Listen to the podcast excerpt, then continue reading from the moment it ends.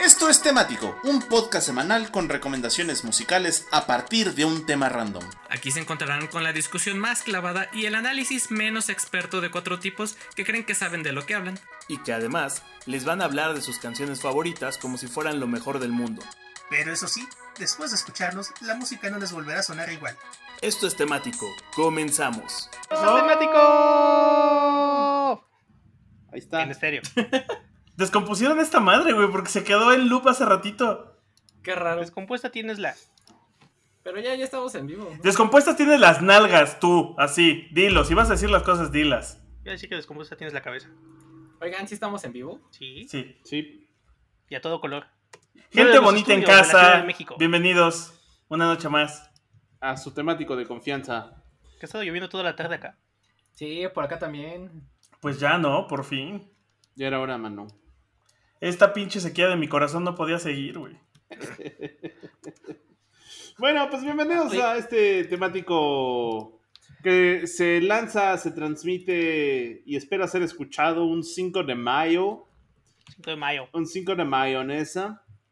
Y este, pues justo, justo se, no- se nos cebó el temático de Star Wars porque fue ayer. Pero pues al día siguiente está esto del 5 de mayo. Entonces vamos a hacer un bonito podcast dedicado a canciones con artistas que tenían orígenes latinos y se fueron para el gringo a triunfar y a ganar y a llenarse de dólares los bolsillos. Porque pues eso es lo que se celebra el 5 de mayo, tengo entendido. Algún día, algún día. Al menos Sí, en ¿qué celebrar el Estados 5 Unidos. de mayo? El 5 de mayo es una festividad bien extraña, ¿no? Porque en México no la pelamos tanto. Me contuve hoy mucho las ganas de decirle a un empleado bancario que no era día inhábil hoy. Que hoy sí se trabajó. Y en Estados Unidos es una fiesta, piensan que es nuestro día de la independencia. Es es una fiestota. ¿eh? Pero de verdad Por piensan ahí- que es la fiesta nacional de México. Yo, Por yo ahí- ya, yo ya pasé un 5 de mayo allá y sí se pone bien bueno. Sí, de tacos y todo. Por ahí había visto una teoría de que era porque había mucho poblano que se fue en aquellos años a Los Ángeles, que residían allá, y que por eso es que, que el 5 de mayo creen que era nuestra fiesta nacional, porque pues ellos como eran, al ser poblanos, pues celebraban el 5 de mayo y de ese les quedó la idea. Es, es que hay, hay muchas, muchas teorías, muchas teorías. Sí. Eh, una... Hay varias, pues, pero bueno. Primero que nada, el 5 de mayo es... Hay, Primero que nada, buenas noches. Primero que nada, buenas noches. Ajá. Hay, hay, hay, hay una teoría que dice que, bueno, si ustedes saben la historia de lo que pasó el 5 de mayo, fue básicamente Mayo. que en Puebla, México, el- el- las heroicas fuerzas nacionales eh, derrotaron, eh, comandadas por el Se generalísimo... vistieron de gloria, las armas se vistieron de gloria. Comandadas por el generalísimo Ignacio Zaragoza, le partieron su mandarín en gajos al ejército francés. Y, y es- y- y no fue poco porque ciertamente las bajas mexicanas apenas alcanzaban 100 personas, que en comparación con las bajas francesas eran casi 500, ¿no? Entonces técnicamente de 5 a 1. 1 a 5. Y este, Ese. KDA estuvo bueno. Sí, entonces imagínense. Y no, no solo eso, además el ejército mexicano estaba incompleto, de tal manera que los que le ayudaron a partir eh, la mandarina en gajos a los franceses fue, de- fue un, un ejército de, de indígenas de Tlaxcala que se jalaron desde, Los desde Nah, Tlaxcala. ya, estás, ya estás empezando a inventar cosas, güey. Ya estás empezando a inventar ciudades. No, sí, eso sí pasó, mano. Y son los de Zacapuaxtla y fueron y le dieron ahí. Sí, los acapuastlas. Y todavía Ajá. para, para, para aumentarle el, el asunto al business este, Cherry on top. el, el de Cherry on Top, este, ah, bueno, en las filas, en las filas del ejército mexicano andaba por ahí un incipiente Porfirio Díaz dando de plomazos contra los También. franceses. Y de Cherry on Top es que en los fuertes de Puebla, el, el general Ignacio Zaragoza, que es el, el- como que el que movió el operativo, ¿verdad? Pues estaba con fiebre tifoidea mientras, mientras les partían su madre a todos, ¿no? Ay, no más. Sí, Bueno. Que también es, es chistosa porque es una batalla que se ganó, a pesar de que la guerra contra Francia no se ganó. Sí, En absoluto para nada. Exacto. Creo que nada más fue esa victoria, ¿no? exactamente. Pues, Sí, Pero, pero eso fue que terminamos con Maximiliano en... Fue en como, nos ganaron 7-1, pero les matamos a uno. Pero lo importante es celebrar que pasamos a cuartos Pero de limpios no se fueron los culeros. Ajá, sí. No, metimos en el justo te iba a decir, es como con en el Mundial de Sudáfrica 2010 que México le ganó 1-0, 2-0, no me acuerdo a Francia, pero ya no pasó de al, Pues le quinto, a al famoso quinto partido. Eh, fue igual. Nos No ganaron el bolsito, pero les destruimos el top. Sí, sí. Pero mira, de haber sabido que, que así eran los poblanos, los, los franceses hubieran traído ciclovías Sí, para ¿eh? Ciclovía. Y con eso Ajá. les daban todo. Y eh, bueno, si esto pasó aquí en Puebla, que está a unas horas de la Ciudad de México, ¿por qué rayos se celebra arriba de la, de la frontera, de la frontera nacional? Bueno, una de las muchas teorías es que justo el general Ignacio Zaragoza nació en Texas cuando todavía era territorio nacional. En- Tejano, sí. entonces, Sí, era tejano. entonces ajá. era, era una. Cuando decir soy tejano era decir soy mexicano también, ¿no? Este, entonces esa era una, una, una razón de, de las muchas que andan rondando por ahí. Otra es que, eh, pues justo como comentaba Matita, hubo o ha habido a lo largo de la historia N cantidad, N cantidad de, de inmigrantes con nacionales en el territorio de Estados Unidos y pues se, se llevan la celebración y a falta de una celebración este, nacional, pues esto es lo más, lo más cercano que tienen, entonces como se celebra bastante, ahí está. Otra de las teorías es que justo en esta batalla de Puebla, como, como lo que sí pasó es que les mandaron un telegrama a los consulados mexicanos de que habían ganado la, la- la batalla contra los franceses, toda la zona fronteriza se puso a celebrar tanto que los estadounidenses dijeron, ah, pues estos cuates celebran tanto el 5 de mayo, por algo será, ha de ser su fiesta nacional. Y se la tragaron, man. Esa es otra teoría.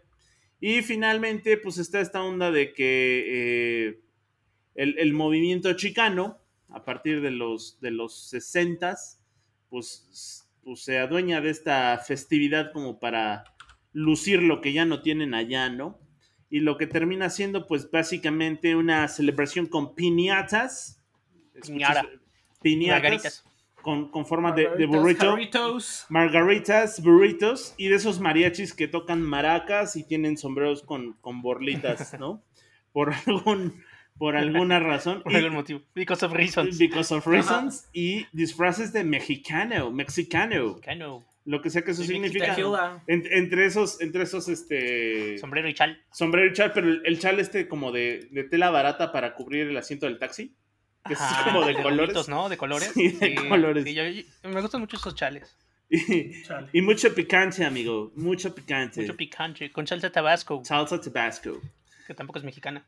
Y con todo este contexto, Bueno, bienvenidos a Histórico. Y con todo este contexto seguiremos malinterpretando fe- festividades. Porque también una cosa que creo que medio mundo piensa en Estados Unidos es que latinos es. mexicanos es cualquier cosa de México para abajo. Toda Latinoamérica. Y aparte el 5 de mayo, a pesar de ser una fiesta mexicana, se volvió una fiesta latina, ¿no? Donde sí, Sí, el término latino es todo Latinoamérica. sí, de hecho, eh, ya es una fiesta nacional en Estados Unidos. El primer presidente en celebrarlo como tal fue George W. Bush. O sea, el Bush hijo. El Bush hijo. El Bush de los 2000. El arbusto. El arbusto. El arbusto fue el primer presidente estadounidense en celebrar el 5 de mayo como una fecha oficial del orgullo latino, mexicano, Latino. allá arriba. Ajá. Y pues por eso, justo haciendo esa mala interpretación, vamos a hacer. Yo, yo traigo un metatemático De mala interpretación. de mala interpretación de un artista de origen latino, es de Argentina. Se llama Paz Lechantín.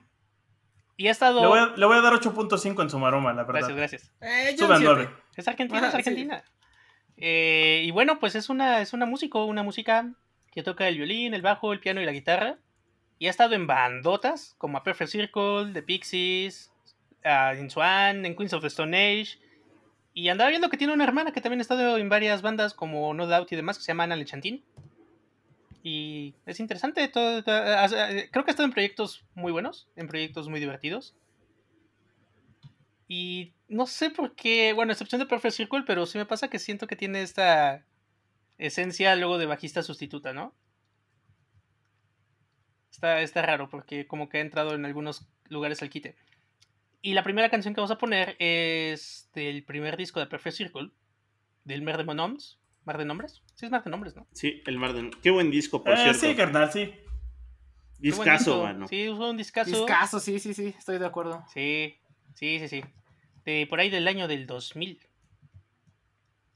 Y la canción que vamos a poner es Judith. Es un rolón también. Perfect Circle es una cosa bien interesante, ¿no? Porque sigue mucho de esta línea de Tool. Digo, es- el vocalista es el mismo vocalista que de Tool. Es como su proyecto alterno. James Y Maynard del Keenan, guitarrista también, de. Billy Cordwell. Y Maynard James Keen- Keen- Keenan. Eh, y pues tiene mucha onda con Tool, pero más light y más tranquilo y menos clavado en, en lo progresivo y las matemáticas y la ciencia y así, pero mucho más clavado en la política. Creo que No quisiera Tool- decir que es, Ajá. que es la versión descafeinada, pero sí es como es la versión light. No sé si es la versión light, más bien es la versión que sí leyó el periódico en la mañana y está enojado con algo.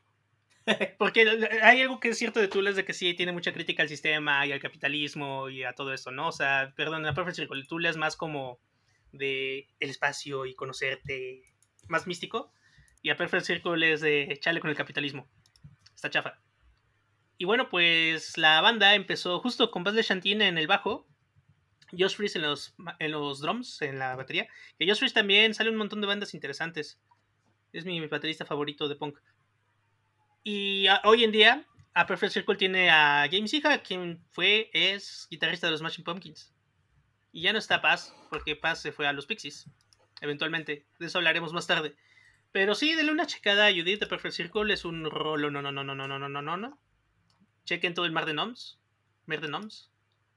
Porque sí, Chamaco grosero. Gran, gran, gran, gran, gran disco de los 2000 Y aparte fue como una, bueno, al menos a mí me tocó sentirlo, sentí que fue como medio una revelación, ¿no? El, la Perfect Circle. No lo esperaba, no lo veía venir.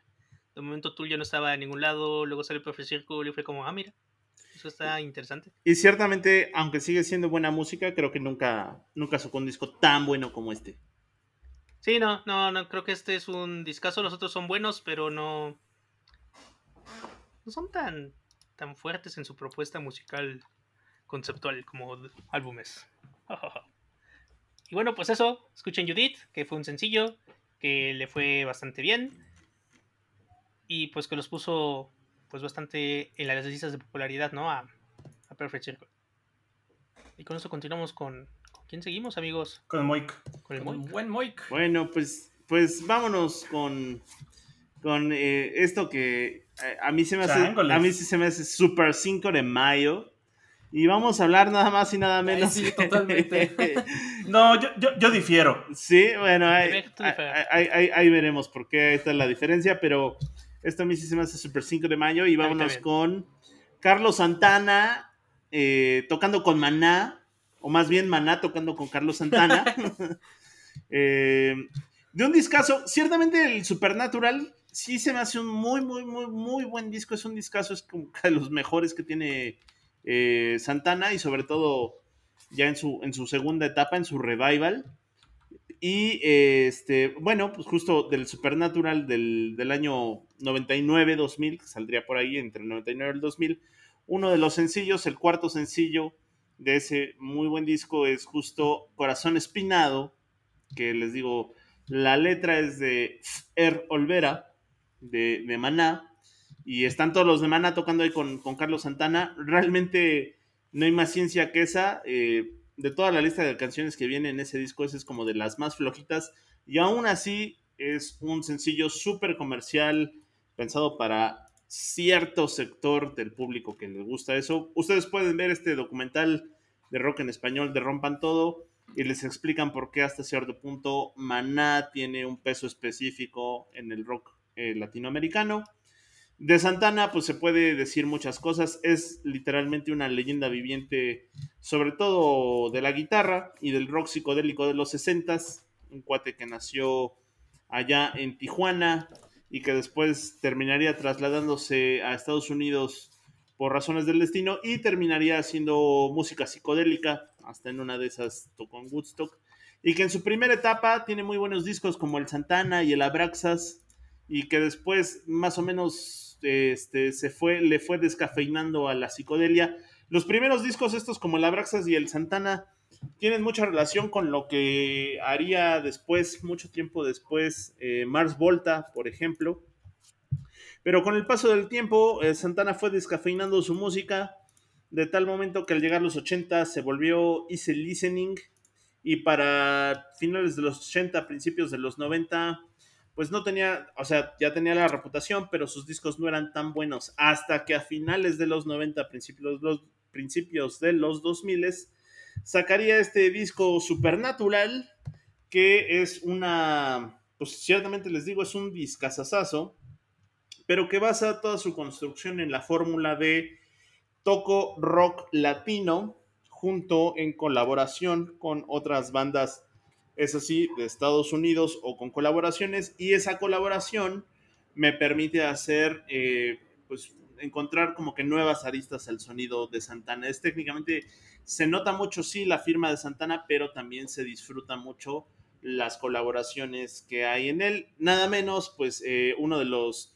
sencillos más famosos ahora en día de Santana, que es esta de Smooth, viene, es, es la... Eh, eh, esa es la que, en la que yo estaba pensando para este 5 de mayo. La, la muestra principal, justo, la de, la de Smooth, porque pues es... eh, pues este, este, este Rob Thomas, que es súper gringo, pero con la música de Santana. Pero sin embargo, sí, esta, esta de Corazón Espinado con, con, eh, con Carlos Santana, eh, pues más bien es Carlos Santana el que es en sí mismo el Super 5 de Mayo, pues porque es este latino chicano eh, que hizo toda la fama y fortuna allá, bien a vida y todo, pero pues sí, es, es- su fama viene de estar allá y porque se supo mover allá. Y pues eh, sin mucho que darles, eh, o más darle la vuelta, creo que la recomendación es que escuchen el Supernatural porque, reitero, es un gran disco.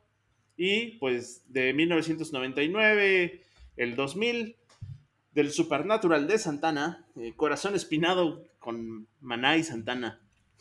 Y que yo no recordaba que en ese disco tiene una colaboración con CeeLo Green Sí, y con la Lauryn Hill que estábamos eh, confundiendo con la otra Hill, está muy chido ese Con disco, la neta. unos con Marianne Hill. Y luego repetiría esa fórmula del Supernatural en los otros dos discos siguientes. Ya no le pegó tanto, pero este después de esta viene con la que está con Michelle Branch, que sí es como The Game of Love. Smooth parte 2. y es- Pero que aparte nos la recetaron por... Esa, esa estuve a punto de ponerla en rolas de en las de comercial. comerciales. Sí, porque esa era de neta que nos la Movistar. recetaron por todos lados. Sí, de Ali, sí, ay, cómo olvidarla, sí, sí, sí. Totalmente. Ecos de Vietnam Mira, para hasta, hasta, hasta Eric Clapton participó en ese disco del Supernatural. Sí, Ah, está chido. Supernatural. Está chido, sí, échenselo, porque sí está bueno, la neta. Salía mucho en MTV. Va, va, va, va, Quiero va. mi MTV. Va, va, va. Pues eh, siento que Moik eh, me puso este, este pase así, yo la tengo que, que bajar de pechito y acomodar para, seguir hablando de un tema eh, más o menos similar. Más te vale que lo hagas bien. Sí, muchas Porque dijo gracias, Mike. Ajá, ya dijo Mars Volta, ya me, ya me dio pie a, a- a seguir. Bueno, pues muchas gracias, Mike, por... por te, man- te mandamos eh, eh, sandías y nos regresas balones. Muy bien. Eh, pues una de mis bandas favoritas de todos los tiempos, eh, fan desde que estaba en la secundaria, la primera vez que los escuché me volaron la cabeza por completo. eh, por un lado porque estaba todo yo morro y todo meco y pues no sabía mucho de la vida y todavía, pero en ese entonces menos.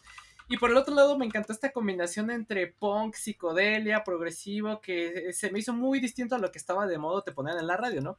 Ah, ya mencionaba Moik que eh, el Santana contemporáneo que a nosotros nos tocó el del Supernatural y de duetos con, con Carlos Santana, con Carlos Santana, con Es- este... es- justo lo acabas de ¿Con decir. el, demás? San- el Santana que nos tocó, no el de nuestros papás. Ajá, Ajá. exacto. El Santana que nos tocó, pues. Yo pensé que era eh, pensé que eso era Carlos Santana, ¿no? Y nunca había escuchado al Santana de los 70s, al que estuvo en Woodstock. Y eh, pues por eso es que me sorprendió tanto escuchar a algo como de Mars Volta, ¿no? Si hubiera escuchado a lo mejor en, su momento, en ese momento, a lo que era Santana en ese entonces, pues hubiera hecho esa correlación de que, ah, pues están tomando el camino que dejó Santana en su momento y, y le están siguiendo por ese lado, pero por eso en ese momento se me, se me hizo muy novedoso lo que, lo que proponía de Mars Volta, ¿no? Y pues, ¿por qué lo estamos poniendo en este metatemático? Bueno, en este tema te- temático del 5 de mayo, pues porque pues, son originarios del Paso, Texas. Eh, eh, Omar Rodríguez, eh, bueno, que el Paso es pues, te brincas Ciudad Juárez y ya llegaste al paso. Omar Rodríguez es de familia puertorriqueña, que de hecho su padre fue miembro del Gran Combo de Puerto Rico, que es una institución dentro de la salsa. Oye, sí. Y Cedric Zavala, su mamá es mexicana, ¿no? Y entonces por eso estos cuates también le mascan muy bien al español. Eh, Cedric no tanto, Omar es el que más le masca, pero bueno. Esta conexión con México también la tienen ahí este, inmiscuida. Y que de hecho también en algunas presentaciones en vivo llegan a sacar una bandera de, de- de México.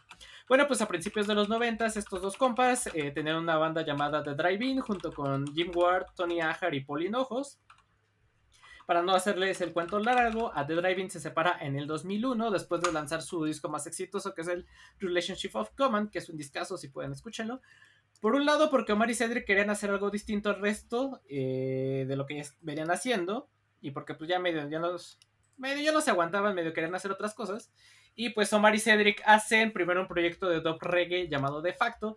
Y posteriormente, casi con los mismos integrantes de ese proyecto, hacen The Mars Volta. Y el resto hacen una banda más tirada al punk o al screamo, que en ese momento lo catalogaron.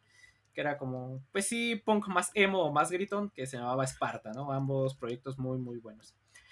¿Y qué pasa? Pues que dentro de los miembros fundadores de Mars Volta estaba el primo de Jim Ward, el guitarrista de The Driving, que se llamaba Ma- Jeremy Michael Ward, que era el técnico de sonido y operador de voces, que, eh, que es el encargado de los soundscapes, así se les llama, o también paisajes sonoros que pueden escuchar dentro del primer disco de The Mars Volta, o sea, estos sonidos así como medioambientales, así... y así como de esos ruidos que si le ponen atención a las canciones van a saber de qué les hablo. Para eh, estos, estos eh, soundscapes los hizo para el The Lost in the Comatorium, que es el primer eh, LP, el primer disco de The Mars Volta que salió en el 2003. Pero, ¿qué pasa con Jeremy Michael Ward? Que pues fue encontrado muerto en Los Ángeles en, el- en mayo de 2003, un mes antes de salir el disco, por una sobredosis de heroína, ¿no? Ay, que eh, y pues Rip se murió.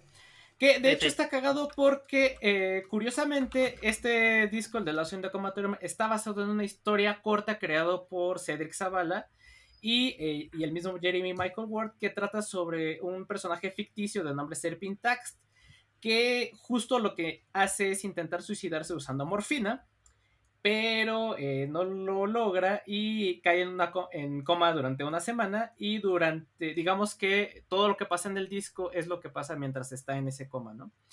Y al final, spoiler alert, termina en que tiene la opción de vivir o morir y eh, pues elige la muerte, ¿no? Y ya, en eso termina el, el disco y esta historia, ¿no? Es curioso porque pues ju- justo Jeremy Ward murió de una sobredosis de, de- de morfina. La historia está basada en Julio Venegas, que es un amigo de, de Cedric Zavala, que pues igual también se lo llevó la heroína, eh, falleció por una eh, sobredosis también. ay. Y pues bueno, este es el... Bien pudiéramos haber puesto alguna canción de este disco cuando hablamos de, de drogas duras y de toxicómanos, porque pues la heroína es un, eh, una droga constante en, en este disco, ¿no? A mí me encantan todas sus canciones de, de este disco de la in the Comatorium, sobre todo si les gusta el progresivo, van a encontrar este, estos ritmos sabrosos de los que ya hemos estado hablando. Porque por un lado es esta mezcla entre poquito de progresivo y a la vez estos ritmos latinos de los que ya hemos estado hablando y los que vamos a hablar eh, en, este, en este episodio de temático. Y nada más para que se den eh, un quemón, en el 2014 la revista Rhythm eh, lo votó como el noveno álbum más grande para la batería. O sea, si ustedes en la historia del rock progresivo escuchen la batería del The Lost in porque la neta no tiene pierde. Eso es parte del punch que le dan el- al- a este disco. Y también fue incluido dentro de los mil y un álbumes que debes eh, escuchar antes de morir. Y aunque no les guste, la verdad es que es una experiencia distinta. Bueno, aunque no les guste el progresivo, es una experiencia distinta a lo que est- estamos acostumbrados. Por un, un lado, esta mezcolanza que les queda muy padre y, encaja, y que encaja muy bien con esta idea del 5 de mayo, ¿no? Porque toman este género que es el progresivo, muy popular en algunos, en ciertos segmentos de Estados Unidos, y lo que hacen es ponerle este toque de ritmos latinos, de salsa y de cumbia, de lo que ya hablaba Moik, como que también la hacía sentada, ¿no?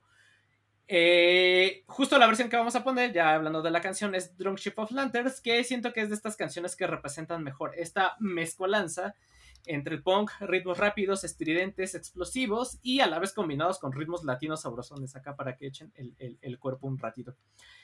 Eh, pero, pero, aprovechando, no voy a poner la versión del The Lost in the Comatorium, la original. Aprovechando, vamos a recetarle la reciente versión del Landscape Tantrums, que está fresquecito porque no tiene ni un mes que salió. Y que es el Landscape Tantrums, pues es una especie de relanzamiento del The Lost in the Comatorium, que son las grabaciones originales de este disco. Entonces, pues son versiones más limpias, sin tantos arreglos, sin tanta postproducción y que ya se convirtió en los discos favoritos de este año, ¿no? Porque pues, prácticamente es el relanzamiento de uno de mis discos favoritos, ¿no? Y es, es- pues es como la versión cruda de Let It Be y el Let It Be Naked. Exacto, es como Let It Be o. Let It Be Naked, tal cual. Y pues, eh, ya nada más para finalizar, eh, el disco está coproducido con Rick Rubin, legendario productor del que ya hemos hablado en su momento. También Nomar Rodríguez participó ahí en la, en la producción. Y eh, pues nada, si pueden escuchen el de Los Comatorium o el Landscape Tantrums que acaba de salir para que le den una, una probada a esto del rock progresivo háganlo. psicodélico con toques de música latina. Háganlo. Latino. ¿Y quién andaba, quién andaba de novio de la Sariñana? Ah, pues sí, también como mencionar el romance tórrido que tuvieron Omar Rodríguez López con, con Jimena Sereñana, exacto. Puro mugroso. Sí, sí, sí, sí, sí. Bueno, la pachuli. Yo Pues, quisiera, yo quería ser Sariñana en ese entonces. bueno, voy a quitarte el micrófono. Yo Este, quería ser la pachuli en ese momento. No te culpo, qué, no te qué- culpo. qué interesante ese Eric Rubin, ¿eh? Casándose con Legarreta, haciendo discos exitosos. Hace ¿no? de Todo una joya ese cabrón. ¿Quién lo viera? El Eric Rubin. ¿Quién lo viera, güey? Súper chingón. Este, oigan, yo, yo me fui más por justo morritas chiquitas, preciosas, sabrosas. Este, ¿La Víctor, tienes? Víctor. eso es Ay, por favor, Mata, tú lo dijiste también y lo pensaste. Y Mike lo ha hecho. Así que no se hagan. Bueno, está bien, síguele.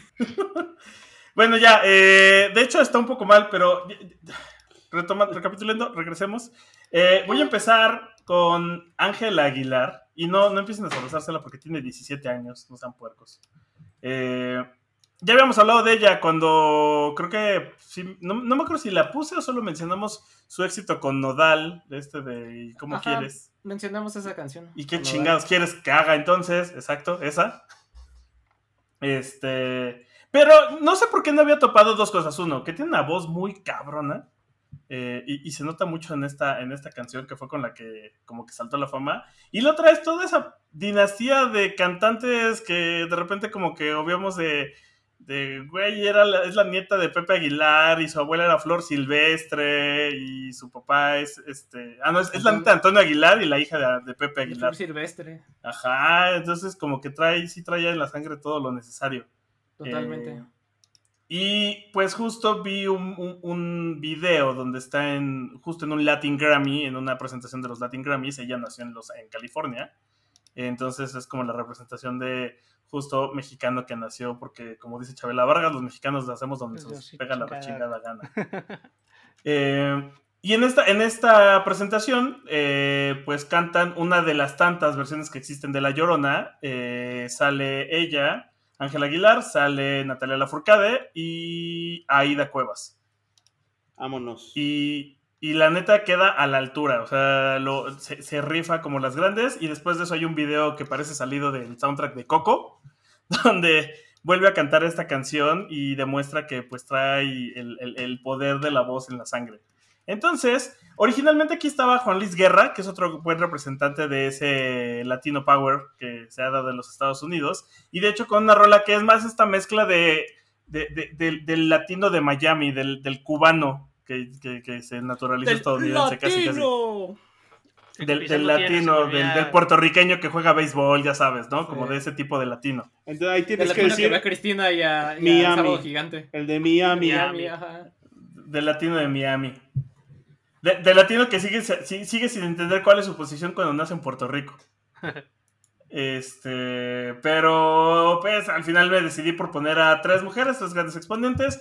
De hecho iba a poner, mi, mi idea era poner tres mexicanas, pero Matita me, no fue Moy el que me chingó la canción, no, Matita me chingó la canción.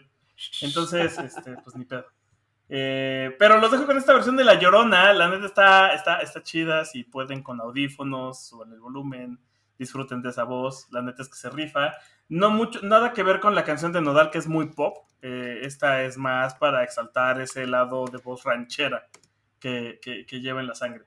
Eh, y pues eso, como les decía, tiene... ti- Nació en el 2003, güey, o sea, ya es de esa generación. Este, nació en Los Ángeles y en el 2000 2018, después de esta presentación, pues lanzó su primer disco, que es el de Primero Soy Mexicana, en donde viene incluida esta canción. Y pues con eso eh, vamos otra vez de regreso con el Pai. Hola, soy el Pai. Hola. Eh, ¿Cómo están? ¿Qué hubo? ¿Les gustaban los 90? Sí, ¿Les gustaba el grunge? sí. No, ¿Y qué opinan de Howl? nunca. ¿Por qué, Víctor? No sé, güey, para mí el, el grunge se me hizo un movimiento... Ya he tenido esta discusión y ya sé que no van a estar de acuerdo conmigo, pero es un... Dentro de los movimientos musicales que han existido, el grunge se me ha hecho de los más banales. ¿En serio? Sí. ¿Cómo? Ya sé, Matita, me vale madres. Creo que está muy por encimita. Que su máximo exponente sea este Sí, es que vas a Nirvana. estar muy mal. No, Nirvana no es Pe- una Pero para el pop en general, o sea, cuando hablas de grunge, lo primero que hablas es Nirvana, güey. Entonces, creo que Que oye, yo esperaría Temple of Dog y Pearl Jam. Ni- ma- eh, Nirvana Oh, es la, la droga de entrada, mano. Sí. Ajá, sí. Es como decir que todo el rock de los 60 son los Beatles. Pues sí. Pero- No, No, todo el rock de los 60. ¿Qué Pues- no? pues sí, ¿no? Escúchalos además, güey. Pues no, Creo que fue un mal ejemplo. no, no, no. No, están los Rolling Stones, está Cream, está el mismo Santana. Pero siento que eso ya es más para los 70 mano. Los Son los Kings 60. de los que ya hablamos en su momento. Los Kings, pero bueno, ahí estaba mi punto. Los Kings muchas veces los confunden con los Beatles. Pues sí, pero eso está mal. Es más, a, lo- a- a las tortugas las etiquetaban como los Beatles. güey. Las tortugas. O sea, Pues Las bueno, tortugas en el descanso mi caso, continúa. estoy muy en desacuerdo con Víctor, pero en los 90 hubo una banda llamada Hole, encabezada por, por Courtney Love, esposa de Kurt Cobain, noviecita de, de Billy Corgan, La Curco. la Curco. Y... Bill Corgan es un pendejo. Gracias. Saludos, Billy Corgan. Billy Corgan. Billy Corgan, patrocínanos. Que aparte son de la lucha libre mexicana, Billy Corgan. Y de la lucha libre en general. Y pues bueno, esa banda tenía. te- empezó con una bajista que se llama Melissa of the Bois, que es de Canadá. Y participa en varios discos de Hole como Celebrity Skin, donde está la canción Celebrity Skin, que está coescrita por Billy Corgan. Que es un rolón. Celebrity Skin Los es una gran, del Celebrity gran- gran Skin. rola. Está buena Celebrity Skin, deberíamos de ponerla, pero no, no vamos a poner este Celebrity Skin. Pero hablemos de Melissa of the Moor porque tiene una carrera de. que fue después bajista de los Smashing Pumpkins. Y luego inició una carrera de solista. Y tiene un disco que se llama Of the Moor. Donde las hermanas Lechantin, Paz y Alma tocan las cuerdas. Ana Lechantin, perdón, Ana. Paz y Ana. Paz Ana. Ah. Y está interesante, está interesante. Es una canción interesante. Se llama My Foggy Notion. Tiene una. Pues bastantes cuerdas. Tiene violines y demás. Porque pasa que Paz toca el violín y su hermana Ana toca el cello. Entonces ellas dos salen en varios discos como artistas invitadas en las partes de cuerdas. Por ejemplo, salen en Songs for the Deaf de los Queens of the Stone Age, en la Mosquito Song, porque pues, también tiene una parte de cuerdas y ellos lo tocan. Están en varios discos de Inch Nails, de, de No Doubt y demás. Entonces son como el dúo de hermanas dinámicas de cuerdas para cuando quieres poner una sección de cuerdas en tu canción. Si eres una banda de indie californiana. Son esas amigas que parecer. quisieras tener en tus discos. Sí, sí, sí, sí. Y tienen, o sea, la verdad es que entre las dos juntan un montón de créditos como artistas invitados a la sección de cuerdas en muchos, muchos discos. Lo cual, pues, también creo que le da bastante relevancia, ¿no? Porque creo que luego hablamos mucho de las bandas, pero pues hay muchos músicos de sesión o muchos músicos que luego sí terminan ya siendo principales de alguna banda, que están ahí que no son tan reconocidos, ¿no? Y le dan mucho punch, pues, a todo. O sea, hay muchas canciones que sin la parte de músicos de sesión tocando lo que no tocan los demás, no serían la canción que son. Ahora sé que sin el quinto Beatle, hay muchas canciones de los Beatles que no serían lo que son. Entonces está interesante y también se me hizo bien interesante justo que pues siendo las dos bajistas, aparte tengan como esta colaboración, ¿no? Escuchen el disco de The War, está bastante cool. Está bastante bueno el disquín. Es del 2004, es su primer disco, el segundo salió en el 2010. Y viene de todo, vienen colaboraciones de Just Home y de que es de los Que- Queens of Stone Age. Y denle una checada. Escúchenlo, está bonito, buen disco. Gran disco de la bajista canadiense. Oiga, me, estaba, me, me quedé pensando que Porque dice que es argentina, ¿no? Esta mujer. Ajá. Y es muy experimental, por lo o sea, diría experimental tomando en cuenta el resto de las carreras de los latinos allá afuera. Eh, me he dado cuenta últimamente, eh, retomando el tema de la semana pasada de el güey que estaba viendo que reaccionaba videos y que además después terminé con Sean Tracks y terminé con otros dos canales de europeos. Que, o sea, no es solo porque sean bien mamones y sean difíciles de, de manejar los argentinos. En general, los argentinos musicalmente son difíciles de digerir para muchas, muchas personas. ¿Tú crees? O sea, fuera de. Sí, sí, sí, fuera del, de los que todos manejamos. Que O sea, decía, fuera de lo- los Soda Stereo y Los así. de los fabulosos Cadillacs discrepan. Eh, el- por eso, o sea, fuera de los. Es que no, es que justo es eso. O sea, fuera de los Soda Stereo o de los fabulosos. ¿Calamardo no es argentino? Eh, pero Sí, ese sí. es como trovador, güey. Eh, de pero el, el rock, el rock argentino en general es, es complicado para la gente, porque lo que he visto es que hay bandas que, porque aparte estos güeyes son como los chilenos, la diferencia es que los chilenos sí encuentran allá afuera mucha gente que le gusta su rock, pero de los argentinos es como de, esto es una bandota y la gente la escucha, o sea, yo lo que he estado últimamente viendo reacciones y es como de, güey, eso está bien culero, desde la apreciación de esa persona, y no es porque esté culero, es porque no sé si tenga que ver con este tema de la herencia europea que tratan de ser más complejos y para el resto del mundo sea como de, qué verga, güey. Y, y me quedé pensando ahorita con eso, justo con, por ejemplo, esta mujer que pones, y que no es como el típico, como el resto de los latinos que estamos poniendo, como el típico latino que sale a hacer otras cosas allá. No, no, es. bueno, eh, sí, no, porque fíjate que mucha de la escena musical de California tiene un montón de mexas y latinos y gente de ascendencia latina en, en, sus, en sus filas. Por obvias razones. Y por muchas razones, por obvias, por inmigrantes, por más obvias de que pues eran grupos más o menos unidos y de estratos sociales tal vez no muy favorecidos en algún momento de la historia del crecimiento de California. Y encontraron muchos lugares, en el punk, en el rock, la bamba misma, que luego hablaremos de ella. Ajá. Entonces está... Creo que más bien es un ejemplo de los latinos... eso como complementa lo que dije. Espera, espera, espera, espera. Es un ejemplo de los latinos del oeste. Y tienes los latinos del este que son los de Miami, que son, es como el otro estereotipo. Pero es lo, pero sigue habiendo mucho cubano, mucho puertorriqueño. No en el oeste. Es que es un poquito, ¿sabes qué? Como en el rap. Que tienes el West Coast y el East Coast. Ah, no y es- mucho, o sea, mucho sí de la se- música sí tiene hay- parecido. Sí, y, y, y, y, y- y podrías decir que de Los Ángeles, por ejemplo, hay mucho. Ahí está Selena, y por eso no podía haber nacido en otro lado. Ajá. Y en el otro lado están Rubén Blades y por Guerra, ajá, y Gloria Estefan. Y entonces creo que mi punto es de que el este es más continental. El, el oeste. Y el este Pero- es más tropical. Más caribeño. Sí, eh, pe- pero mi, mi punto es que creo que los ritmos siguen siendo muy, ¿cómo decirlo? El sabroso latino, ¿sabes? O sea, y a lo que iba es que los argentinos son, son como que, son como los brasileños, güey, casi casi. O sea, que, que es otra, re- o sea, básicamente Brasil no es Latinoamérica para nada, güey, Ajá, que, muchas que cosas. traen su fiesta aparte, pues. Ajá, sí, justo. Mira, traen el tango y el tango Porque, está porque incluso ya, ya hablando de cosas más pop, los fabulosos Cadillacs son raros, o sea, son una bandototota y son bien chidos, pero es un, es un sonido que es difícil de catalogar en... No entra en una cajita. Ah, no, O sea, Como pueden ser ska, como pueden ser porque es medio balcánica, como pueden ser este rock de protesta, como puede ser algo muy experimental, como puede ser qué verga estoy escuchando. La llamada cumbia argentina. Ajá. Su- justo. Este, solo quería poner Crédito parcial. este comentario. Crédito parcial. Ya, con eso vamos a dejar a Moy Cable de cosas más ricardas. Bueno, pues, pues pasando al, al segmento. No, ya no puedo hacer ese chiste. Eh, Ya lo Ah, y ahora sí, ahora sí, ¿no? Ya lo quemaste, ya. Ya Ya, te lo ganó, Víctor. el chiste, Víctor. Gracias por arruinar. Eres Ahora tienes arruinador. pudor, ¿Qué es eso? ahora te preocupa. Sí. Ay, bueno, pues, pues vamos a hablar de Selena Gomez, de Dania Mucho Daña Cabello. mucho cabello. Dania mucho. Dania cabello. Mucho Cabello. Y resulta que Selenita Gómez este, este año sacó un EP, un EP que la verdad está bueno, a mí me gustó mucho, creo que es de los mejores discos de este año. Y es, aunque vaya con toda la moda, no importa, está bien hecho este disco. Sacó un EP que es completamente cantado en español y que son puros reggaetones, man.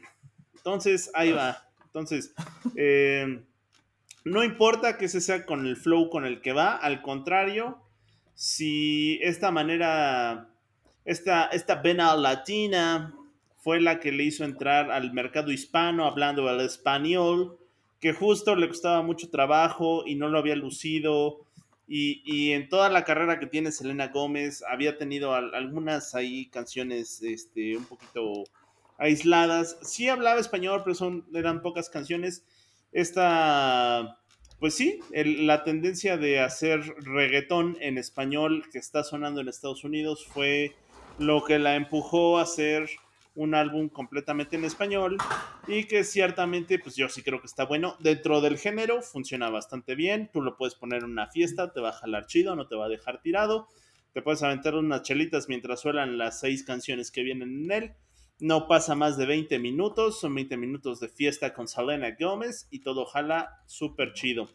Y bueno, el álbum en cuestión no es un álbum, es un EP, reitero, se llama Revelación, salió apenas en marzo, justo de este año, y está bastante bien, bastante bien. Eh, hay varios productores, productores de reggaetón, evidentemente, está DJ Snake, está por ahí Tiny, que son, con- son de los más renombrados en reggaetón, y vale la pena, creo que va a ser algo de lo mejor de este año. Y de esta cuestión de 5 de Mario, voy a poner una canción que, que viene en, el, en este EP, que no es sencillo, es una de las canciones que están dentro del, del tracklist, se llama Vicio, y esta es justo, es de las que es producidas por Tiny, la verdad es que está bastante buena, es una, una, una muestra de lo, que, de lo que trata este álbum, no hay mucho que profundizar, más bien hay que disfrutar esta canción como pues, para eso, para estar echando la chela con los cuates en un rato. No, no lo pienses, disfrútalo. No lo pienses, disfrútalo y déjate llevar, ¿no? Selena Gómez, ahora vamos a entrar a, algunos detalles justo del 5 de mayo. Selena Marie Gómez nació en 1992 en Texas, Estados Unidos. Bueno, no en Texas, Texas, sino en un lugar que se llama Grand Prairie o algo así. Grand Prairie, Texas, Estados Unidos. Y Selena Gómez se llama Selena en honor a Selena Quintanilla, que es ahorita hablaremos más de ella, porque eh, sus padres, su padre era inmigrante mexicano, se llamaba o se llama Ricardo Gómez, y su madre es eh, Mandy Tiffy. Y justo esta, esta señora, Mandy Tiffy, tuvo a Selena a, los, a la edad de 16 años. Y entonces, pues tuvo esta historia semi-trágica. Fíjate, Pati, te cuento que eh, se divorcian los padres de Selena Gómez. La madre la cría eh, como mujer luchona hasta que vio que el talento de la niña era cantar y actuar.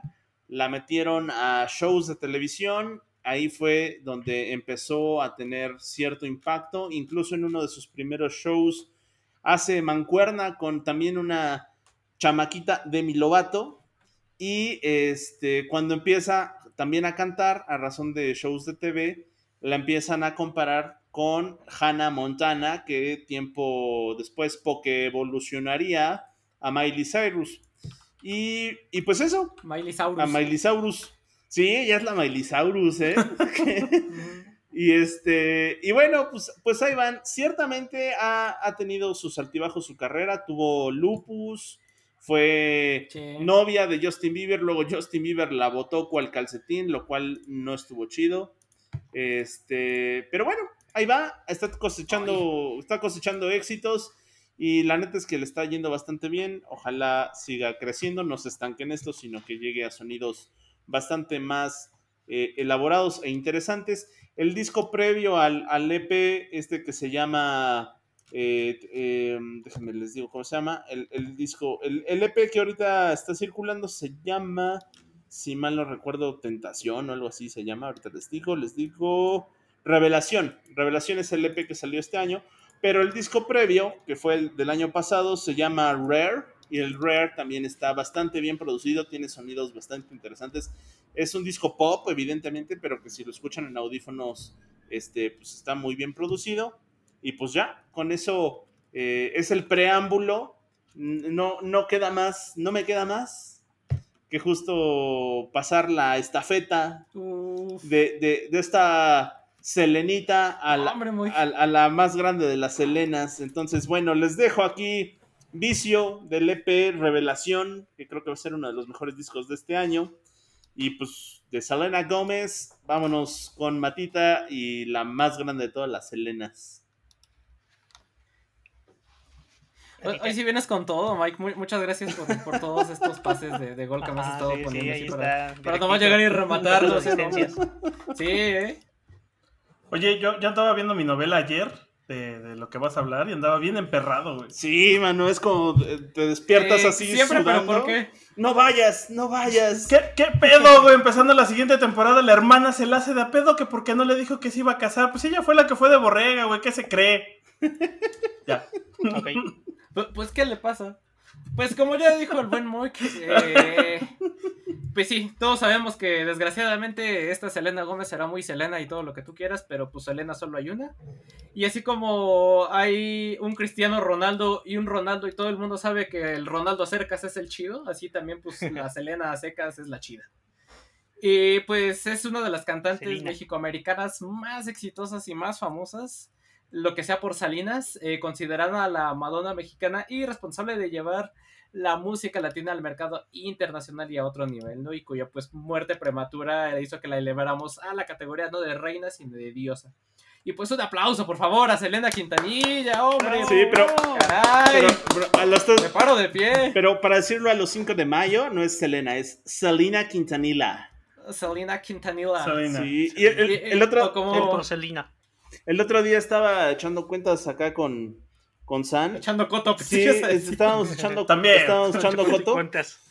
Pues qué lástima que se murió, no le tocaba, porque es- estábamos viendo justo que el Super Bowl hace uno o dos Super Bowls, pues ya ven que salieron la- las tías, ¿no? La Shaki La y la J-Lo. Y la... Ajá. Ah, sí, la J-Lo y la, La, la. J-Lo y la Shaki, le hubiera tocado a ella. O sea, ahorita como está Sí, la, seguramente. la cosa latina, le hubiera tocado a ella y, y No, ya- no le tocaba a Cainal.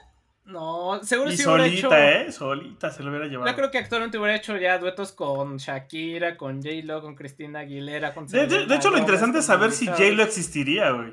Ajá, sabe? exacto, porque... O sea, J-Lo fue el refilón de fama de, de Selena. Ajá, porque. J-Lo empezó a, a triunfar cuando pues le tocó Con actuar la película película de Selena. Ajá.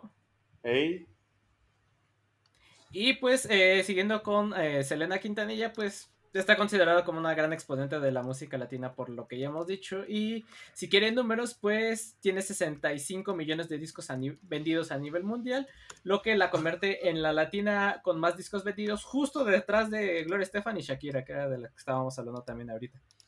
Y eh, también fue nombrada la artista latina más influyente del- y de las mayores ventas en la década de los 90 por Billboard y la única artista femenina en haber tenido cinco álbumes al mismo tiempo clasificados en la lista Billboard 200. Ahí nomás para, para que vean de quién estamos hablando y del tamaño que de topen, de- de que es que eh. Selena, exacto. Y pues, eh, pues aquí ya no vamos a repetir tanto su historia porque ya más o menos solo sabemos, gracias a esta película de la que ya hablábamos, en la que protagonizaba la J-Lo. Yo voy a llegar a ese episodio, güey. No entres ahí, Selena. No entres. No, no vayas al hotel, Selena. No, no contrates a, a Yolanda Saldívar. Ya la contrató, güey. Ayer estaba gritándole a la tele. No la contrates. Bueno, ya la contrataste, ahora no la hagas presidente de tu club. No, puta. Bueno, Ahora, bueno. Pero no vayas a la cita. Pero no entiendo a la gente que le grita al fútbol cuando lo está viendo. Sí, ¿eh? y eh, pues eh, Selena, iba a decir Madonna, no sé por qué, fue hija de migrantes mexicanos, fue la hija menor del matrimonio entre Abraham Quintanilla Jr. y Marcela Ofelia Zamora. Y pues esta pudo haber también sido otra historia de abuso paterno, similar a lo de Luisito Rey y Luis Miguel, pero porque el papá de Selena también explotaba cabrón, la explotaba cabrón en parte Era porque- culerillo, ¿no? Era bastante culero. No solo él, a toda la familia, ¿no? A toda la familia y en especial en ella, porque pues ella era la, la vocalista. Se inspiró en el En parte Jackson. porque. En parte porque vio en ella reflejados sus sueños frustrados de tener una banda exitosa, ya que pues el papá durante su juventud tenía una banda llamada Los Dinos, pues la cual no pegó, pero cuando se, se dio cuenta, cuando descubre que Selena tenía una voz privilegiada y que era buena para la cantada, cuando tenía como unos 8 o 9 años, pues hizo una banda con ella y el resto de sus hijos, que primero se llamó Los Dinos con Selena, posteriormente Selena y Los Dinos, y después ya nada más se quedó como Selena como solista, aunque sus hermanos seguían ahí, ¿no? que tal vez uno de los aciertos que tuvo el papá es hacer que aprendiera, a, a- que aprendiera español para poder cantar las canciones en este idioma y así poder llegar tanto al mercado mexicano en Estados Unidos, eh, tanto en Estados Unidos como del otro lado de la frontera, ¿no? O sea, para acá y toda Latinoamérica. Que eh, uno de los eh, rumores más culeros que circulan por ahí acerca de- del Papa es que, pues, justo de lo que platicábamos, ¿no? Cuando Yolanda Saldívar la asesina, le, le pega este tiro en el, en el hotel donde estaban, eh, donde se quedaron de ver. Cuando le llevaron al hospital, eh, pues no quiso que le hicieran transfusión de sangre porque, pues, como eran testigos de Jehová, pues eso iba en contra de sus creencias y por eso eh, no la pudieron salvar y que por eso falleció lamentablemente Selena. Aunque por ahí hay otra versión que dice que, eh, pues ya para cuando Selena llegó al hospital ya había perdido mucha sangre y que con ninguna transfusión la iban a poder salvar, ¿no? Entonces, Nunca lo sabremos. están estas... Sí, está más padre la historia del, del padre culero, la neta. Vende más. Ajá, vende más, exacto, pero está más de telenovelas. Pero no la real, es pero que, vende más. ¿Quién sabe? Pero para como son también los hermanos, yo creo que sí hubiera votado, ¿no? ¿Quién sabe? Evi Quintanilla ya hubiera dicho algo, güey. Yo creo que sí. Es probable. Y eh, pues respecto a la canción, eh, aquí no hay pierde cuál poner de ella. Eh, fuera cual fuera es un trancazo. Y, pero vámonos con No me queda más, que es de estas rolas perronas y adoloridas que cuando empiezan a sonar dices, ¡ay! Justo en el cocoro. Y la particularidad que tiene esta canción es que no es tanto Tex-Mex o cumbia tejana, que era, digamos, el plato fuerte o, o el, el- el género principal de Selena, sino que eh, esta canción es un, tal cual un bolero ranchero, con mariachi y todo, ¿no? La canción viene en El Amor Prohibido, que es el quinto y el último disco que salió cuando Selena todavía, eh, antes de que Selena eh, fuera asesinada, en marzo de 1994. Y ya nada más para terminar algunos datos de este disco del Amor Prohibido, pues eh, según Wikipedia es el álbum, es el disco latino mejor vendido de todos los tiempos. Está certificado con 5 platinos en Estados Unidos y en México tiene 10 platinos, lo que vale equivale a un diamante. Y eh, en el 2020 fue incluido en el listado de los 500 mejores álbumes de la revista Rolling Stone, ocupando el puesto 479. Y los sencillos de este disco fueron, eh, obviamente, Amor Prohibido, Bidi Bidi Bom Bom, No Me Queda Más y Fotos y Recuerdos. Aunque también en esta canción viene la Tecnocumbia, que no fue sencillo, pero también es un rolón y viene Que este pronto disco. pondremos. Que pronto pondremos, exacto, para allá vamos a... Si es que, pues no les hablamos más de Selena porque muy probablemente, ya hemos hablado de ella, muy probablemente seguiremos hablando de ella en temático porque somos súper fans de aquí de, de- de la señorita Quintanilla. Y dicho lo cual, pues vamos a dar la vuelta con... ¿Cuál Ah, vuelta si otra- sigo yo, culero? ¿Quién? Por eso, Yo cierro. a dar la vuelta con Víctor. Oye, eh, eh, según, mis, segmento. si- según mis fuentes, mis fuentes fidedignas, o sea, la serie, fíjate, Matita, que la canción dicen que se la compuso, el- eh, que el vato que componía las canciones se la hizo a la hermana de Selena, porque era el amor no correspondido. Todavía no llega ese episodio, pero estaba viendo en Twitter eso. A la Suset. Sí, güey, que se le escribió a su set. Órale. Que mi cocorito. Ajá. Oigan, justo yo tenía, yo estaba a punto, a punto antes, en, un segmento arriba, de en lugar de poner a Ángel Aguilar, a Shakira, porque así tendríamos tres países, tres exponentes muy grandes que se han pasado de- al bando de la ba- del lado oscuro. Este. Y lo cual me lleva a que además voy a poner a Gloria Estefan, pero ¿qué pedo con Gloria Estefan? ¿De dónde carajos hizo tanto dinero? O sea, porque además piensas en que. Miami. Sí, eh, Tijuana Sound Machine y después fue ella. Pero si lo piensas en el tiempo de la historia de todas las que han pasado en ese momento, ella realmente fue famosa en un cachitito y en ese cachitito le pegó tanto. O sea, porque. Se Pero- Milagrosa, ¿Qué esperabas? Pero el otro día platicando con otro amigo, más bien lo que estábamos viendo es precisamente que pues los Stefan casi todo el varo se lo metieron por producir, por encontrar la fórmula de estar produciendo artistas latinos para los Estados Unidos y que además eh, Emilio Estefan es el productor de los Latin Grammy, entonces de ahí viene casi todo ese network que supera a Beyoncé y que casi casi le llega a la, a la altura a Madonna, porque de ese, de ese nivel de fortunas estamos hablando. Oye, es que Eh, aparte este disco de- del que vas a hablar, vendió pero un chico, cabrón. Se vendió como... Ahora, ahora, ojo. eh, eh, ¿Recuerdan ese meme donde sale Batman y sale Iron Man y se están aventando billetes? Ajá. Ah, pues esas son Gloria Estefan y Talía, que es de la que voy a hablar en el siguiente segmento. Porque, porque en, fortunas de latinos, eh, de hecho, de, de artistas latinos, creo que la, ma- la que tiene más, bueno, juntando a lo de su esposo, es Talía. Este es un Más que Shakira. Motola, ¿no? Sí, sí, sí. No, Shakira, Shakira, Shakira no está en esos niveles. Shakira creo que tiene un network como de 200, 300 millones. El de, el de Gloria Estefan es de 500 millones y el de Thalía es de 650. El de Madonna es de 520. Ay. O sea, sí, son otras palabras. Y, el, y, de hecho el artista con, con el network más grande es Paul McCartney. Pero, eh, o sea, esto es como la riqueza en México. Todos ellos están aquí y Paul McCartney está por acá, güey. O sea, el network de Paul McCartney creo que era de 1.4 trillones o billones, no billones. eh, o sea, voladísimo. Eh, pero regresando al tema con Gloria Estefan, pues justo esto, ¿no? O sea, es cubana, eh, emigrada a Miami, como esta gran representación de este otro sonido que- del que hablábamos. Y que en este caso yo, honestamente, por ahí dicen que querían escuchar la conga y sí sabemos que es la rola más conocida Oye, de, sí. Uh, sí. de- de Hasta sale en Estefan. Futurama. Hasta sale Hasta Piro. Futurama. Ajá. De mi lado, la verdad es que a mí me hubiera gustado poner eh, con los años que me quedan, porque qué pinche bolero qué pinche tan más Sí, sí, hermoso. sí, sí, sí. La neta es precioso. Pero creo que mi tierra era una mejor representación de este 5 de mayo. Entonces, pues eso, además como dices, mi tierra sonó, pero por todos, o sea, es parte del sonido latino de los 90 junto con el Bidi Bidi Bom Bom y así, Sí. de Selena, o sea, Es que sí, son los dos lados. O sea, por un lado estaba Gloria Estefan con Mi Tierra y por otro lado estaba Selena con el Tex-Mex y la Tecnocumbia. justo. Sí, sí, sí. Eh, y pues eso, la neta es que también los Estefan, pues eh, han hecho su fortuna a base de producir artistas latinos allá. O sea, es como el- la base de todo lo que de- empezamos a escuchar y que ahora se ha movido a hacer las colaboraciones del reggaetón y todas esas cosas.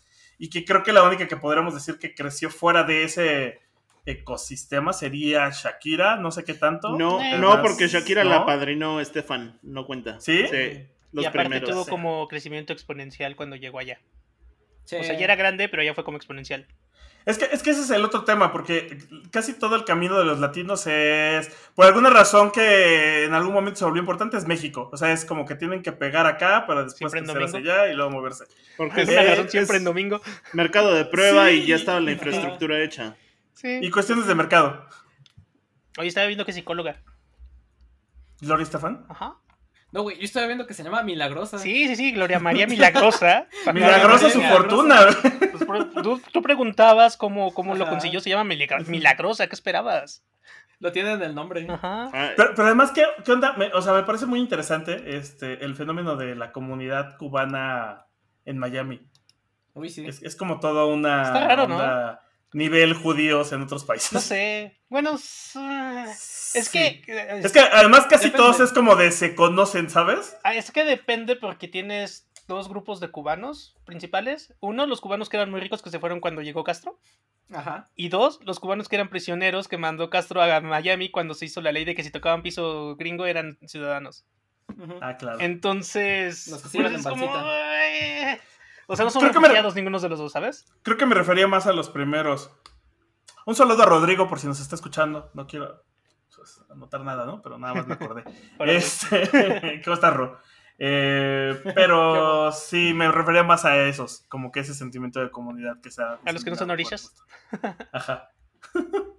Eh, pues ya con eso ahora sí, ahora sí le damos la vuelta y ahora sí dejamos que, que, que el Poi cierre su maroma. Mi maroma. Oye, son buenas maromas, maroma ¿eh? Esta con vez me- con me- me la 3.5 rifé, grados ¿no? de dificultad. Hay, Sí, que no, espérate, respetarles aquí, así. pero ahora sí entré sin salpicar mucha agua, todo bien, ¿eh? Sí, eh, Yo, yo quiero saber cuándo vamos a empezar a hacer lo- el- los clavados sincronizados. No sé, podríamos, pudiéramos. Tú y yo, Matita, seguro lo hacemos. Sí. Tenemos que buscar, tenemos que buscar un tema que sea espinoso para todos. Ajá. Híjole, eso está No complicado. sé, va a estar, va a estar muy complicado. Ajá. Ajá. No sé, solo que hablamos de música turca. O... No sé, me, gusta Todos vamos a poner Tarkan o... Ah, Tarkan está chido, güey. Sí. Uy, pero solo si puedo empezar a rantear de, de genocidio. O artistas hindúes. No, no, los no. últimos 10 Más bien, años. yo creo que la, la playlist tendrá que ser así como algo fuera de tu zona de confort. O sea, justo. Pues es que ese es el problema. Creo que no va a haber una zona de confort identificable fácil que nos pegue a mí y a Matita. Ay, cállate, güey. La tuya es súper No, no, no, la mía sí, pero la de Mata no. Eh, O sea, yo, el chiste es que tiene que ser los dos para La de, mata, la de Mata es más o menos. Pero, pero muchas de las cosas que no le gustan a Mata a mí sí me gustan. Por eso, cada quien tendrá que poner. Y el o sea, problema para va a que ser fueran. encontrar ahí el diagrama de Ben donde coincidamos Mata y yo para hacer clavados Bueno, los pixies, ¿no? Eh, No, no, Víctor, mira, sigue. déjate explico. Voy a, voy a dibujar un diagrama. Mira, Este. Entonces, Moy, tu rola me parece muy interesante. Ni siquiera sabes qué rola es. Que Claro es que el sí, último disco de los. Pixies. Es, se llama Beat Diary, que es como debajo del nido. Y pasa con los Pixies, que tenían una gran bajista, Kim Deal, pero Kim Deal y Black Francis nunca se han llevado bien.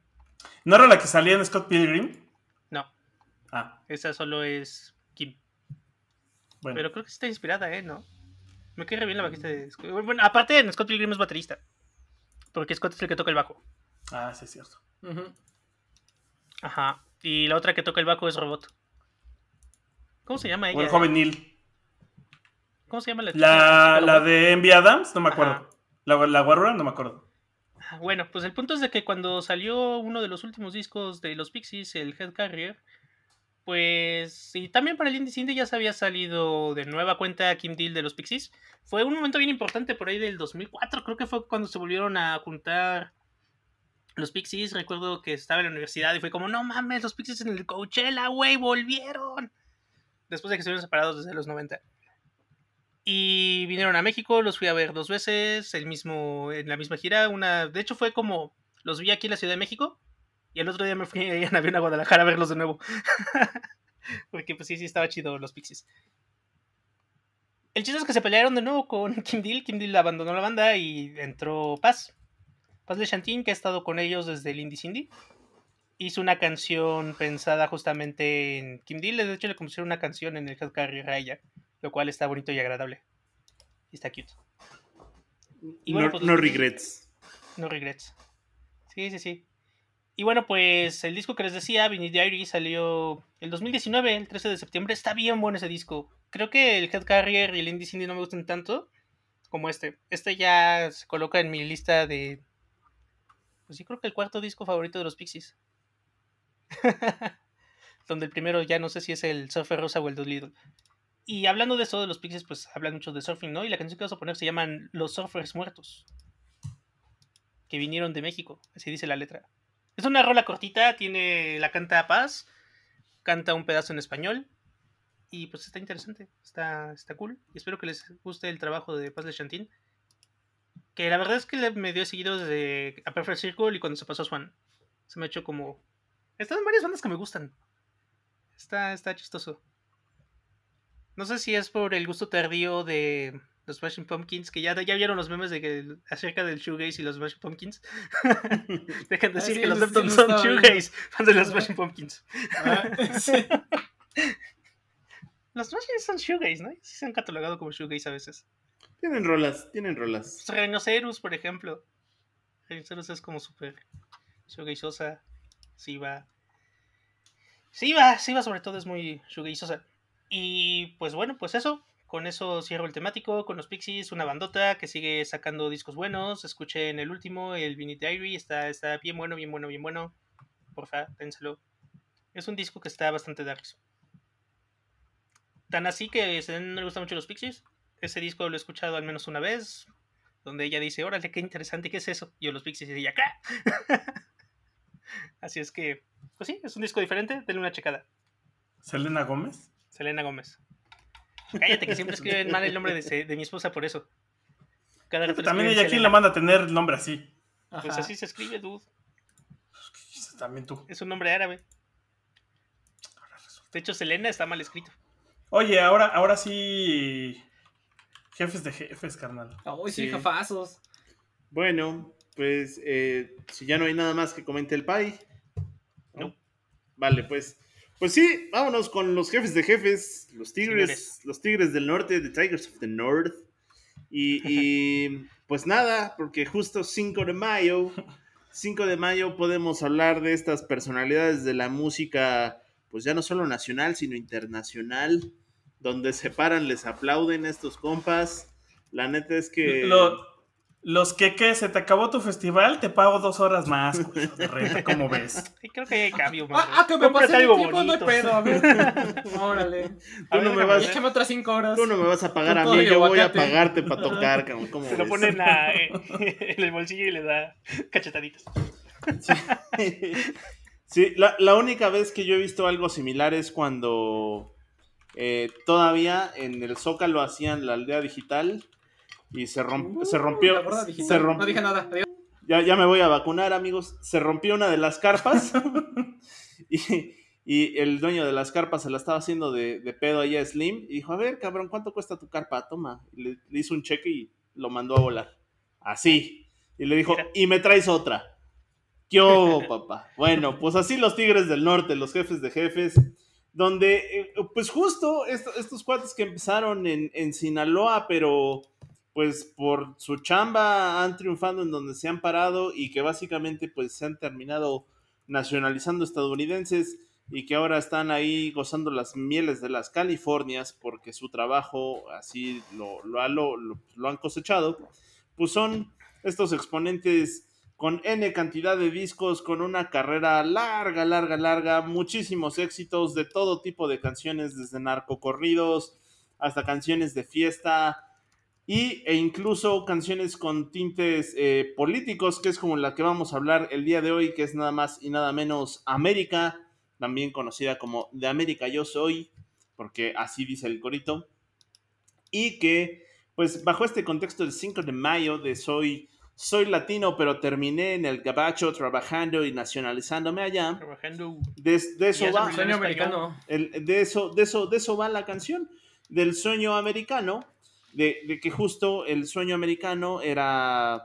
¿Por qué el sueño americano tiene que ser solo para esta, esta parte anglosajona, ¿no? El sueño americano puede ser para cualquiera que esté dispuesto a echarle ganas y hacer lo que tiene que hacer bien hecho. Y de eso va la canción, ¿no? Que, pues justo como dice la letra, haber nacido en América es toda una bendición y pues de América yo soy, y si, y si el que nace en Europa es europeo y el que nace en África es africano, pues yo no le veo por qué si nací en América, pues no puedo ser americano, ¿no? No sé por qué estos güeros me niegan los papeles, pero la neta, de México hasta abajo, todos son americanos también, y todos si van y van y le chambean y le chambean recio y le chambean bien, y no se pasan de lanza con los demás, sino realmente contribuyen a dónde están, Y le escribes unas canciones a unos narcos. y también, pues, ¿por qué no eh, deberían de poder gozar del sueño americano todas estas personas, pues que básicamente van a chambear y pues deberían recibir eso, ¿no? Van a buscar ese famoso sueño americano que no encuentran en otra parte por X o Y razón. Y por eso 5 de mayo con los Tigres del Norte y América. América que no es una, no es una canción reciente, es una canción que salió en el 87 en su disco que se llama tal cual Gracias América sin Fronteras y pues que aparte de esta canción trae otras otras grandes como La Puerta Negra, trae como Los Hijos de Hernández y, y, pues básicamente esos fueron este esos Y otras más. y, y- y otras más, porque el catálogo de los Tigres del Norte es extensísimo. Pero de las famosas de ese disco, bueno, fueron América y La Puerta Negra.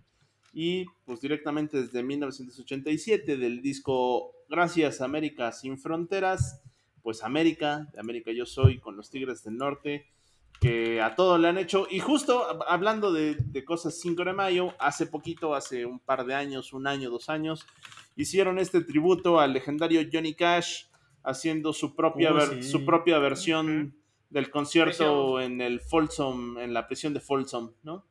Tal cual. No hay nada más 5 de mayo que eso. Y pues es- también pudo haber, pudo haber entrado alguna de esas canciones. La, la- la de el, co- el Sí. cover que le hacen a Johnny Cash también pudo haber sido. Pero bueno, nos quedamos con América y los jefes de jefes. Y con eso pasamos a, a, a esta bonita canción que les va a poner Matita. Y pues vamos ahí. Uy, sí.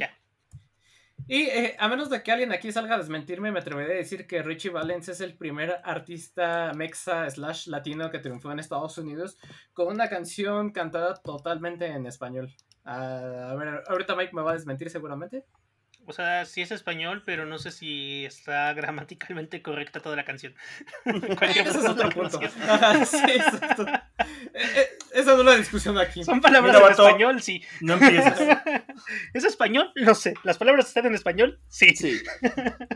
Pues Ricardo Esteban Valenzuela Reyes, mejor conocido en el mundo artístico como Richie Valens, eh, nació en Pocoima, un distrito en el condado de Los Ángeles, obviamente hijo de padres mexicanos que creció escuchando tanto música tradicional mexicana como también un poco de flamenco, R&B, blues y por supuesto el naciente rock and roll que estaba de moda cuando pues este cuate estaba chavo y pues se quedó chavo porque ahorita les vamos a decir por qué. Así. Eh, pues su papá le enseñó a tocar la guitarra y a pesar de que Richie Valens era zurdo, eh, él, eh, de tanto que ya le, se le acababan las habas por tocar la guitarra, eh, lo que hizo fue dominar la versión diestra. O sea, a pesar de que era zurdo, pues agarró una guita- guitarra para diestros y así le dio porque eran las más comunes y conseguir una guitarra para zurdos era en ese entonces pues más complicado.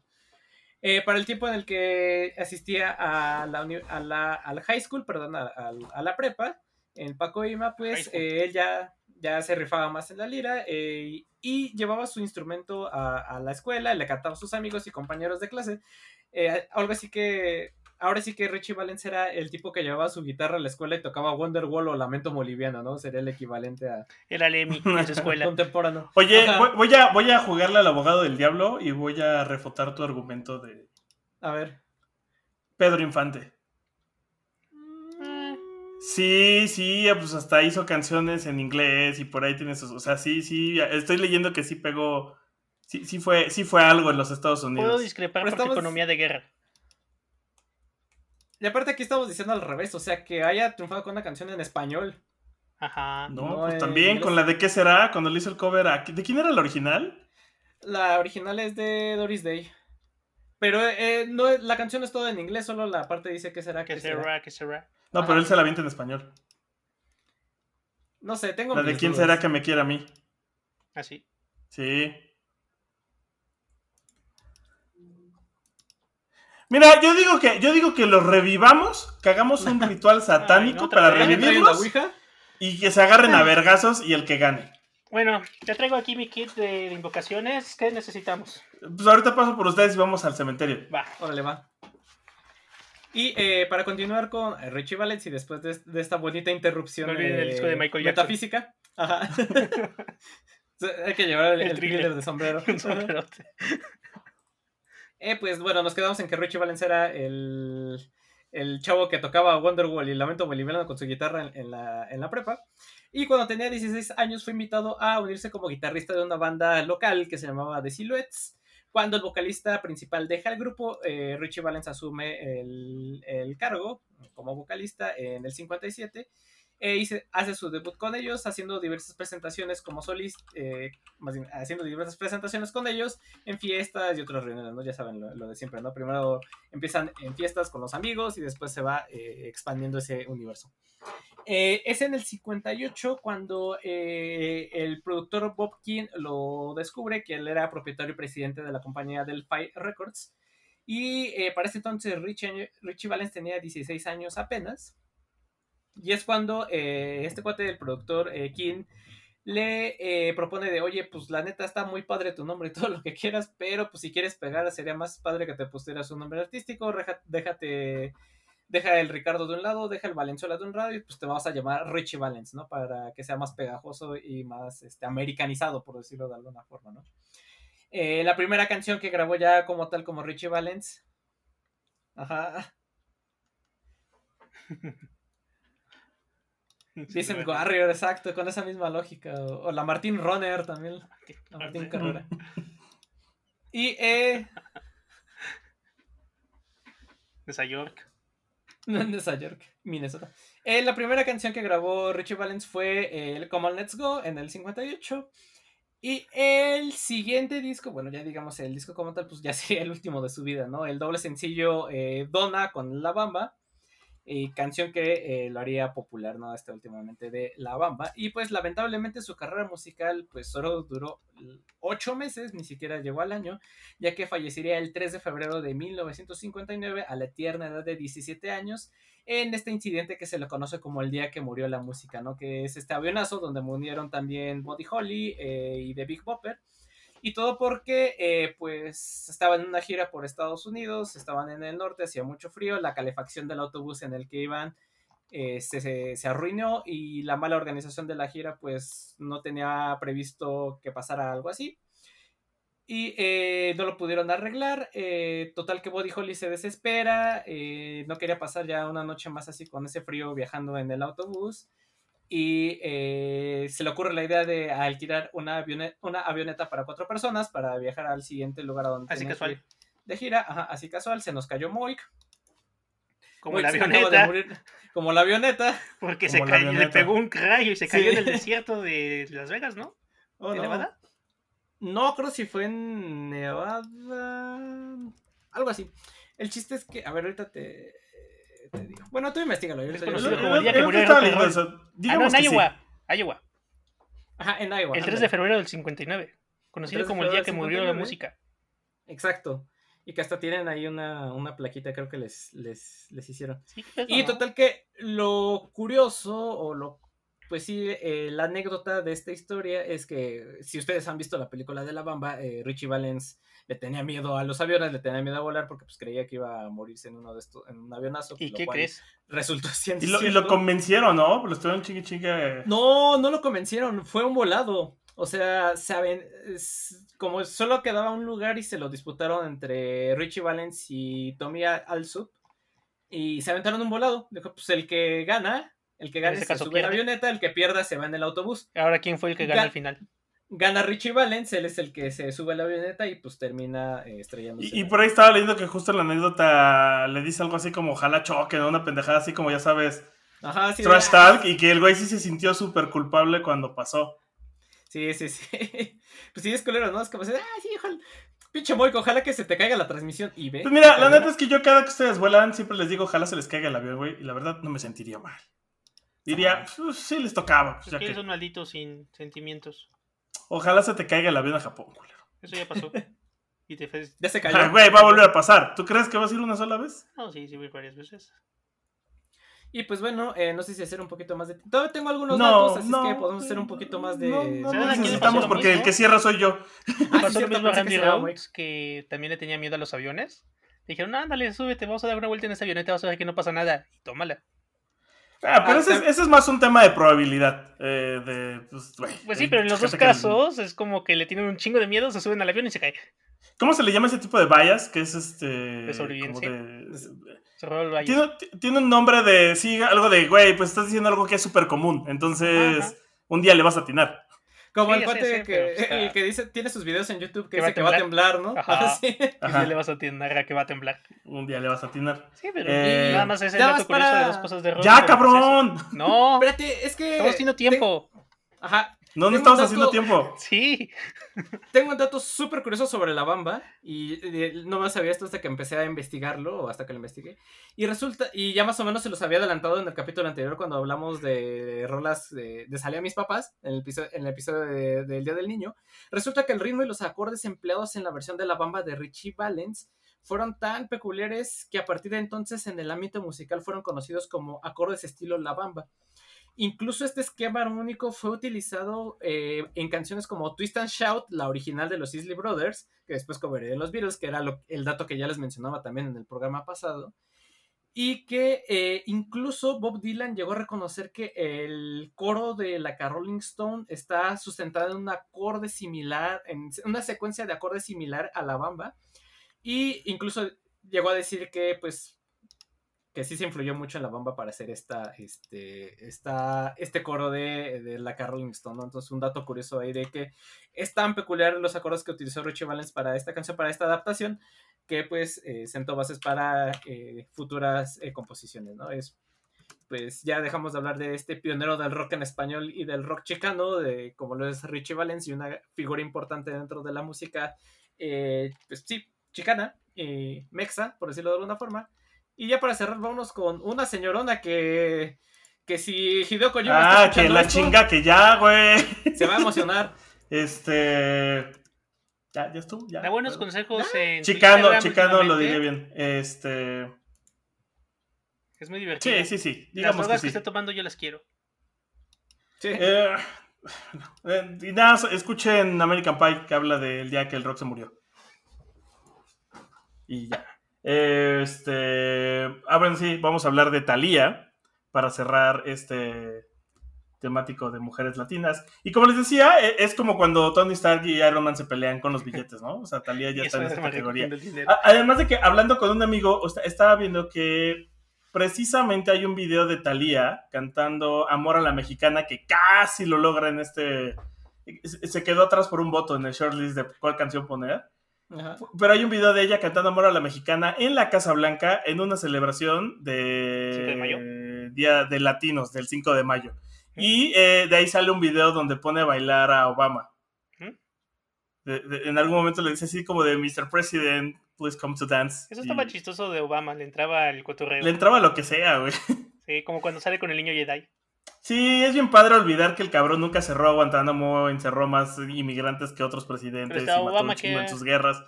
Pero, pero fue súper carismático a diferencia de Trump. Era pro Entonces- hierba. Pues mira, si, si, si a Trump le dices que de eso puede sacar dinero, seguramente también lo hubiera hecho. Eh, pero precisamente Talía es otro de esos ejemplos de alguien que se fue a Estados Unidos con este... Este, este es el ejemplo del, del Mexican Curious que, que sucede en Estados Unidos, ¿no? Que fue como con lo que pegó. De entrada por todo el tema de sus telenovelas que se han vuelto internacionales y que además, de, de hecho, fuera de Estados Unidos, además es una figura reconocida en chicos de lados por esa razón. En Filipinas. Es como Tailandia. E- Es como un referente de México. Ah, sí, María Mercedes. Ajá. Mariela del Barrio. ajá. Mariela del Barrio. De- son los de. ¿Era Croacia? ¿Los de la experiencia de Fernando Colunga? Sí. No, son de. No, sí, sí, no, sí es de Croacia, ¿no? O de Finlandia. No, Finlandia como no. de Finlandia, una cosa así. No, era, era este, Europa Central. Digamos que sí. Este, ya regresó muy. Entonces, pues eso, o sea, Talía como que se ha vuelto también un referente. eh, creo que ha envejecido muy bien. eh, es una mujer muy guapa. eh, y, y la diferencia creo que más notable es precisamente porque además hacíamos esa comparación de qué pedo con, Pa- con Paulina Rubio, ¿no? Son dos mujeres distintas a pesar de que son de las mismas generaciones y tuvieron carreras similares. Son serbios. Son serbios los de Fernando. Eh. Paulina, Paulina Rubio, Serbia. Sí, Sí. Serbia. Pero aparte, las dos en algún momento han sido como icono del movimiento LBGT, ¿no? En México. Eh, pues sí, los LGBT, QQ, HB, Ku Klux Klan agarran siempre a alguien cada año distinto. Entonces, sí, en algún momento alguno de las dos tienen eso en común. Eh, Talía como que más bien ya se ha separado muchísimo, o sea, ya es una figura más internacional que, que nacional. Ya es una tía. Y es una tía. Que, que- que- sigue teniendo éxito con sus, este... Esta onda que hicieron como de primera fila, que es como el tipo como- como para hacer revival de todas esas bandas que nuestras mamás escuchan. Eh, el dato curioso de que uno de sus más grandes fans es este Hideo Kojima. Sí. Así de, ah, sí, tengo estos discos y mandé pedir esta edición especial de colección ultra rara que poca gente tiene. Pero aparte fue un meme chistoso porque le dijeron que la canción de Phantom Pain se parecía mucho a la canción de Thalía. Él no la conocía. Le mandaron las rolas de Thalía y dijo, ah, no mames, está bien chido. Y empezó a volverse colector de Thalía. Sí, qué pedo. Y pues para esta versión vamos a poner piel morena, porque estaba entre amor a la mexicana o mi raza de bronce, mi piel morena. Yo, la neta, sí voté por, por esta Eres Piel Morena. Me gusta más. Sí, pero fíjate que esta, eh, yo, yo, yo la verdad tenía mis dudas porque las dos están buenas, pero como que esta le mete más sentimiento. Sí. De, de, de, de orgullo latino. Y obviamente dejamos fuera a Jennifer López, ni siquiera es latina latina, ¿no? Es muy como más. Eh, chicana de Harlem. Eso es raro. pues es puertorriqueña, ¿no? Eso sí. ¿Así? Te digo que la situación de Puerto Rico es rara. Pues ya es un estado. territorio. ¿Es Es que territorio sí, es estado? Es Son- un son- protectorado. Protectorado. Ajá. O sea, técnicamente son ciudadanos norteamericanos, Como Lake está. pero no pueden vivir allá. Sin permiso. Es una cosa rara. Eh, ¿Qué otros? Bueno, ya había dicho Juárez Guerra, lo dejamos fuera. Rubén Blades, la verdad, sí tenía muchas ganas de ponerlo. Sí, sí, lo había pensado. Este Willy Colón, también como que se hizo muy famoso allá. Y pues ya, esos son como los que me vienen a la mente. Y toda la comida Tex-Mex, que no es comida mexicana, es Tex-Mex. Es toda una categoría burritos, distinta. El chili. Las chimichangas, todo Ah, eso es una categoría distinta. El Está taco bueno. crunchy. El taco crunchy de El, taco crunchy que es una cosa rarísima porque incluso fue, El taco fue controversial cae, en las crónicas del taco que lo incluyeran, pero sí tiene toda una herencia, o sea, es como, no podrá ser el taco que tú conoces, pero sí tiene toda una historia que tiene que ver con los inmigrantes mexicanos No, claro que sí. Sí, sí, y- pero pues y tú su sabes. relación con el país. Pero quiero mi Taco Bell. Pues la neta es que de vez en cuando sí están chidos. Sí, sí. Sobre todo en el 420. Uy, esa fue la alarma de ya acabó temático, ¿no? Ya acabó hasta temático. luego. Gracias, Así que despídanse.